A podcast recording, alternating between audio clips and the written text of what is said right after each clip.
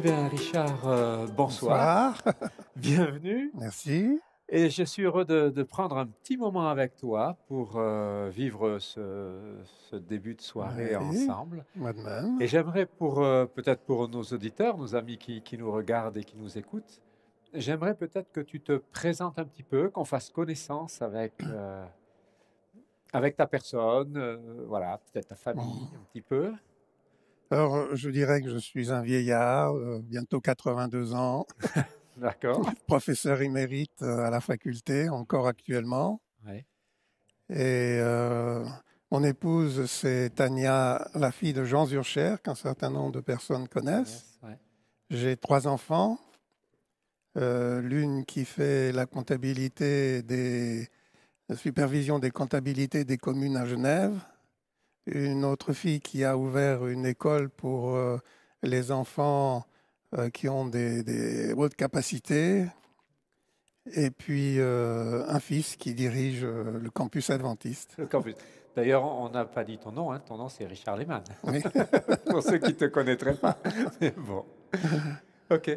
Alors, moi, j'aimerais un petit peu que tu nous, tu, ra- enfin, tu nous racontes un petit peu comment euh, Dieu est peut-être entré dans ta vie et qu'est-ce qui fait que bah, aujourd'hui tu es là. Alors, euh, on va peut-être pas tout raconter toute ta vie, mais, Ouais. mais peut-être un petit peu les commencements. Comment ça a commencé, ton, ton expérience un petit peu avec Dieu, qui fait Alors, que voilà. Je dirais que, étant enfant, jusque vers l'âge de 12 ans, j'étais un petit catholique convaincu, D'accord. euh, engagé. Et puis, euh, ma maman étant malade, un jour, elle, euh, mis- elle était catholique aussi. Elle euh, a prié dans, sa, dans son salon. Elle a demandé à Dieu de, de la secourir. Et puis, elle a ouvert son poste. Et quand euh, le son est venu, elle a entendu, c'était la voix de l'espérance, boîte postale, je ne sais plus combien, Paris 13e. Ouais. Ah, du coup, c'était la fin de l'émission. Donc, elle a pris la note de l'adresse, elle a écrit euh, sa situation, euh, sa condition. Une assistante pastorale est venue la voir, et après, elle est allée à l'église adventiste. Alors, j'étais son premier opposant, Ah mais elle m'a envoyé dans une colonie de vacances adventiste. Je me suis fait des amis, je les ai retrouvés à l'église. Et puis, euh, bon, alors après, je l'ai accompagné à l'église. Et euh, j'ai fini par fréquenter l'église primaire de Strasbourg, l'école primaire, pardon, euh, l'école primaire de. Strasbourg, l'école d'église. Et après, il a fallu me trouver un centre d'apprentissage qui me permette d'avoir le sabbat. Oui. Alors, euh, on, a, on a cherché, puis il y avait une école juive à Strasbourg qui euh, préparait à divers CAP. Et comme mon frère avait choisi un CAP d'électricien, j'ai pris aussi un CAP d'électricien. D'accord. Donc, euh, j'ai fait trois années pour préparer ce CAP. Et à la fin de mes études, euh, l'école a proposé de faire un concours pour faire euh, une spécialité de frigoriste. Alors, je me suis inscrit et, et voilà que j'ai réussi. Alors, l'école était à Montreuil, Montreuil, c'est-à-dire c'est près de, À Paris. de Paris. à Paris. Donc, euh, je me suis retrouvé à 17 ans à Paris, tout seul, à devoir euh, trouver une chambre. Les Henriot, qui, qui étaient à ce moment-là à Paris, m'ont recueilli de trois jours, le temps que je trouve euh, une chambre chez ouais. quelqu'un. Et puis, pendant que j'étais là, bon, j'ai- j'aimais lire et je lisais des livres sur Livingstone, sur enfin, tous les missionnaires, euh, les Missionnaires, grands euh. missionnaires. Et en moi est née la vocation de devenir euh, missionnaire. Je voulais partir en Afrique, être missionnaire. C'est mon idéal. Et euh, lorsque j'ai fini mes études, je suis allé à Strasbourg. Et là, le pasteur, que certains connaissent, Michel Grisier, oui. euh, m'a dit, mais euh, t'as jamais pensé aller à Collonges? J'ai dit oui, mais tu sais, il faut d'abord que je gagne de l'argent, et puis ensuite j'ai mon service militaire à faire, il y en a un pour deux ans, ah, on verrait ça plus tard. Et lui il m'a dit, mais moi j'ai colporté en Bretagne, et j'ai payé mes études comme ça. Ah, j'ai dit oui, mais moi j'ai jamais colporté. Ah ben, tu, peux vendre des journaux. Il y a l'Assemblée la semaine prochaine. euh, Il y a le président d'Union qui sera là. Je peux lui demander. J'ai dit, bon, ben, demande. Ouais. Alors, le président d'Union a voulu me rencontrer. Il a dit, oui, euh, on peut faire quelque chose. OK. Bon, alors j'avais trouvé un emploi. Je suis allé trouver mon employeur. Je lui ai dit que j'arrêtais mon emploi. Euh, il va trouver très intelligent de vouloir me lancer comme ça, à faire de la représentation, sans savoir ce que c'est. Oui. Et puis euh, du jour au lendemain, quasiment. hein. Mais le lundi matin, Ouais. j'ai reçu un télégramme de l'hôpital euh, américain de Neuilly me demandant de venir immédiatement. Ils avaient un poste important à me confier. Ah. C'était trop tard. J'avais donné ma parole Ah, que je ferais des colportages. Alors, euh, je n'ai pas répondu. D'accord. Et c'est comme ça que j'ai vendu pendant trois mois euh, des, en- des revues périmées de signes des temps et de vie et santé, sorciers, trois pour un franc. oui. Tu te souviens Ça de- me, ça me faisait 210 revues dans ma serviette parce que je devais vendre 70 paquets par jour. J'avais calculé combien je devais vendre pour avoir euh, mon écolage. D'accord. Et c'est comme ça que je suis arrivé à Collonges. Et j'ai été reçu par un professeur qui a trouvé que j'avais pas le niveau pour entrer en- dans les études de- d'évangéliste. D'accord. Et il a dit, il faut que vous alliez en classe de seconde. Bon, alors je me retrouvais, moi, à 18 ans, être en classe de seconde avec euh, bien plus jeunes que moi et devoir euh, entendre parler de Victor Hugo, de, de- de Molière. Je ne connaissais pas du tout ces personnes-là. Et bon, je me suis débrouillé pour euh, finir euh, sauf l'année, sauf que ma première dissertation, j'ai eu 0,5 sur 20. Et- Euh, sans les encouragements du professeur, qui a trouvé que c'était vraiment minable. Mais bon, à la fin de l'année, j'ai pu remonter. remonter et rattraper un peu mon retard. Alors, je suis rentré en première année d'évangéliste à l'époque. Ouais. On entrait sans le bac, mais il fallait avoir ce niveau-là. Et euh, en cours de cette première année d'évangéliste, moi j'avais l'habitude de lire les écrits d'Hélène White régulièrement. Et un jour, dans le deuxième volume des témoignages, je suis tombé sur un texte euh, qui euh, disait que on devrait avoir des jeunes gens bien préparés qui aillent dans les universités du monde pour pouvoir euh, apprendre les méthodes du monde et présenter l'évangile au monde, D'accord. au milieu intellectuel euh, avancé. Et euh, à la fin de la première, il y avait déjà le bac à l'époque. Alors moi, j'avais choisi le bac scientifique qui présentait ici, puisque, vu mes études antécédentes. Et euh, j'ai été repêché à la session de repêchage de septembre. C'est-à-dire que je n'ai pas réussi en septembre. Ah, Alors, attends, explique ça. Donc, En sept- il y avait un, il y avait un bac au mois Ouais. de euh, février Ah, dont les points pouvaient bénéficier pour celui du mois de juin. Là, j'ai pas eu de points. J'ai passé au mois de juin, j'ai échoué, mais j'étais repêchable. Ouais. Alors, je suis allé à la session de repêchable, j'ai raté la session de repêchable, mais j'étais repêché. D'accord. Ah, tu étais repêché, d'accord. Voilà, J'avais pas les points, mais j'étais repêché repêché quand même. D'accord. Donc, j'ai pu entrer en terminale. La terminale, c'était la philo. Alors, bon, ben, j'ai changé, je passé en philo. Il n'y avait que ça.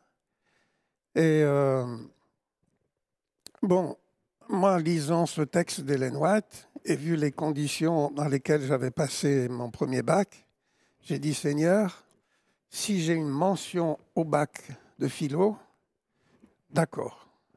Sinon, c'est que c'est pas. C'est pas pour moi. D'accord. Bon, ben, manque, de, manque de chance, ben, j'ai eu une mention. Tu avais une mention en philo. Donc j'étais tenu Par, par le lien que tu avais à ta Ma parole faite au Seigneur. Voilà.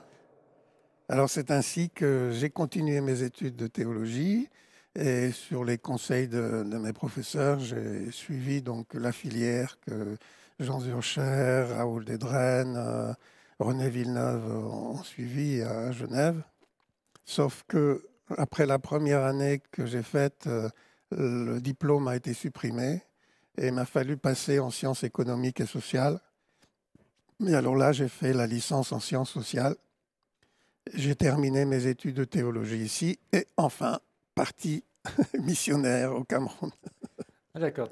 Juste après avoir fini, tu es parti au Cameroun. Parti au Cameroun, oui. Hmm. Et alors là, euh, bon, j'ai enseigné. le but de la de l'union, c'était de former des pasteurs qui aient au moins le niveau du BEPC. Donc j'ai eu pendant deux ans deux étudiants qui avaient le niveau du BEPC. Alors comme euh, j'avais bon, beaucoup de cours à préparer, mais quand même euh, pas beaucoup de copies à corriger, alors j'ai pris contact avec la faculté de théologie protestante à Yaoundé pour demander s'ils acceptaient que je fasse la maîtrise, puisqu'ici on n'offrait qu'une licence au bout de trois ans. Alors ils m'ont accepté. Mais au bout de deux ans, le directeur de l'école du séminaire de Nangai Boko est parti et on m'a demandé de le remplacer. Alors là, je dit, je ne peux, pas, je peux pas faire ces études. Alors je suis allé voir mes professeurs, je dis c'est gentil de m'accepter, mais voilà, maintenant j'ai trop lourde responsabilité m'ont dit ça fait rien. Vous ferez à distance, on vous donnera des travaux à faire et quand vous, vous êtes prêt pour euh, euh, je sais pas, un Nouveau Testament, Ancien Testament, eh bien, vous nous le dites et on fait un examen. D'accord. Donc, Donc dans les cinq années qui ont suivi, j'ai préparé ma maîtrise.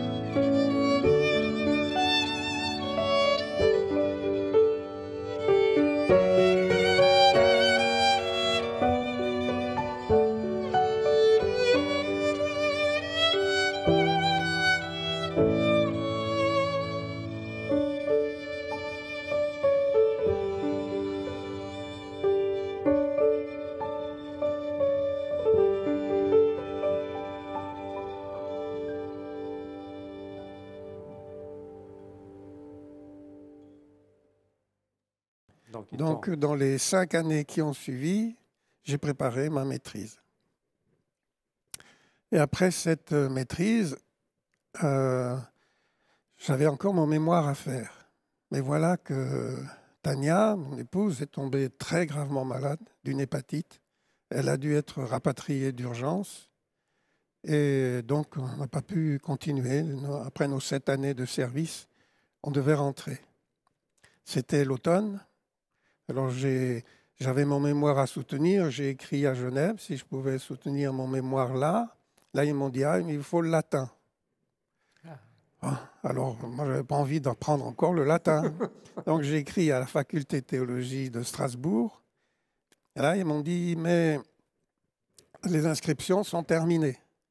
Seulement, au vu de vos diplômes et de vos, de vos études, nous vous acceptons dans le cycle du doctorat.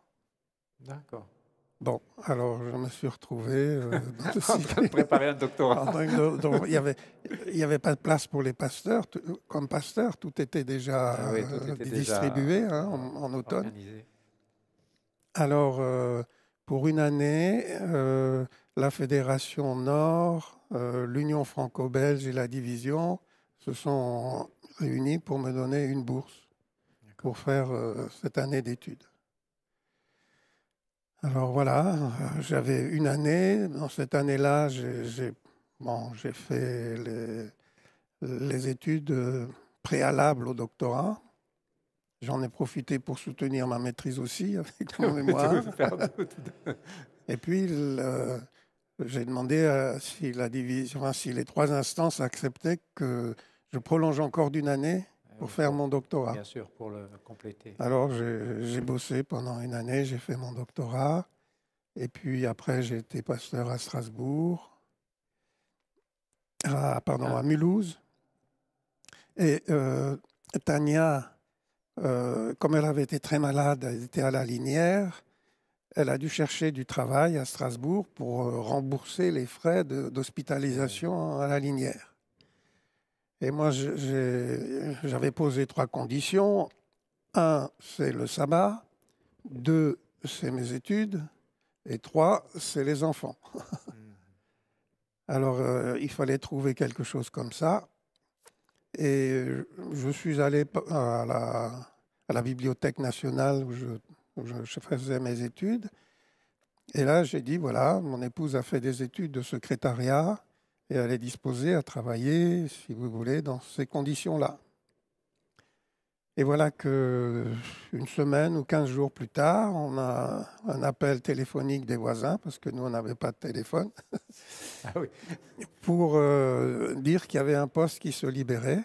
C'était une dame qui était enceinte et qui avait, je ne sais plus, six ou sept mois d'absence et le travail correspondait exactement pour les enfants, pour le sabbat et pour mes études. D'accord. voilà. J'ai envie un petit peu de t'interrompre dans ton histoire, parce que moi, ce qui me, ce qui me touche un petit peu, c'est comment toi, tu vois à travers cette histoire que tu as commencé à nous raconter, que tu vas peut-être continuer un peu plus tard, mais comment est-ce que tu vois l'œuvre de Dieu dans, dans, voilà alors c'est vrai que quand on t'écoute, on a l'impression que, que les choses, il y a les coïncidences qui arrivent les unes derrière les autres, que tout ça... Et, et comment, toi, est-ce que tu as vu euh, l'action de Dieu? Quel, quel, regard tu portes par rapport à ça Cette expérience, je dirais, sur le long terme? Parce que ce que tu nous as raconté, ça, ça dure combien? Dix ans? je suis, je suis victime de ce que le Seigneur a fait. Hein. Tu es victime de ce que le Seigneur a fait. oui, d'abord parce que Bon, le travail que j'avais trouvé comme frigoriste à Strasbourg, c'était un, magasin qui vendait des, frigos, des machines à laver, et on m'a mis à réparer des machines à laver. Pour lequel euh, tu n'avais pas été formé. Je n'avais pas été formé. Alors, euh, bon, avant de, de, quitter Paris, on m'avait demandé ce que j'aimerais faire. Alors, j'ai dit, voilà, euh, je veux bien servir comme frigoriste dans une grande entreprise parce que j'étais formé surtout pour les, les frigos, euh, chambres froides, etc. Et euh, si j'avais reçu le télégramme que j'ai reçu Ah oui. euh, quelques jours avant, bah, je serais parti à Paris, sans aucun doute. Donc en fait, tu as le sentiment que Dieu a, a chronométré tout ça. Ouais. Et Michel Grisier, il avait une réparation à faire dans une colonie de vacances qu'on avait en Alsace. Et il m'a demandé, donc le, le dimanche euh, précédent l'Assemblée, si je voulais bien l'accompagner dans cette euh, colonie pour faire les réparations électriques. Alors j'ai dit oui, c'est dans le voyage qu'il m'a parlé. D'accord. Donc c'est quand même Oui, donc tu as vraiment le sentiment que, que Dieu a préparé événement après événement et que tout à fait. tout s'est emboîté pour que tu, tu arrives là où tu en es. Et la même chose, en arrivant à Collonges, si on m'avait laissé poursuivre mes études directement en théologie et on ne m'avait pas mis en seconde, Oui. j'aurais jamais pensé faire des études secondaires. J'aurais fait comme beaucoup d'autres ont fait, diplôme d'évangéliste, et puis euh, je, je serais parti. Mais en cours d'année, il y a M. Friedlin, le président de la division, alors que j'étais en première année de théologie, qui dit euh, Maintenant les choses ont changé en Afrique. Euh, pour aller en Afrique, il faut avoir le bac. Ah oui. Alors, bon, j'ai reçu ça. Je, euh, je dis, bon, ben, je suis allé voir mes, mes professeurs. J'ai dit, qu'est-ce que je fais? Ils m'ont dit, ben, retourne dans le cycle secondaire. Il et faut puis, faire le bac. Il faut faire le bac. Alors, euh, à chaque fois, c'est. À, à ch- à chaque fois, tu as l'impression que, que le Seigneur a préparé le chemin, il a organisé, Tout à fait. il a permis que, étape après étape, euh, tu puisses réaliser un plan que lui avait prévu, en fait. Quand, je suis, quand nous sommes arrivés euh, à- au Cameroun, euh, au séminaire, euh, si j'avais eu une classe pleine euh, Ouais. avec une douzaine d'élèves, j'aurais jamais pensé continuer. Mais avec deux élèves euh, en classe, tu t'es dit, il y a une opportunité. une opportunité de, de faire des études. Ensuite, euh, ben, là aussi, je pensais arrêter. Et puis, on me dit, il y a une, po- Une possibilité. possibilité. Et Strasbourg, moi, je n'avais jamais, Jamais. ambitionné de- d'aller Ouais, faire un doctorat. Et puis, paf, ça c'est. Mais ça s'est ouvert à chaque fois s'est manière ouvert, extraordinaire. en fait. Voilà, C'est vraiment le sentiment d'avoir vu la main de Dieu qui accompagnait étape après étape. tout à l'heure, tout, à, Tout à fait. ouais. tout au long de- de- du chemin. euh, je, je suis très attaché à nos institutions. Oui. Parce que ma maman, elle est devenue adventiste grâce à la radio. Oui. Moi, j'ai connu, le- fait connaissance avec l'adventisme dans une colonie de vacances. Oui. Ensuite, j'ai fréquenté une école primaire. Oui. Euh, c'est vraiment au travers de, de tout ça de que, toutes, toutes ces institutions que tu Ouais, as et puis grandi grâce au colportage, j'ai pu payer mes études. Et les années suivantes aussi, bien sûr, j'ai tout, tout le temps Ouais. colporté pendant l'été. Donc vraiment, c'est toutes ces expériences-là qui...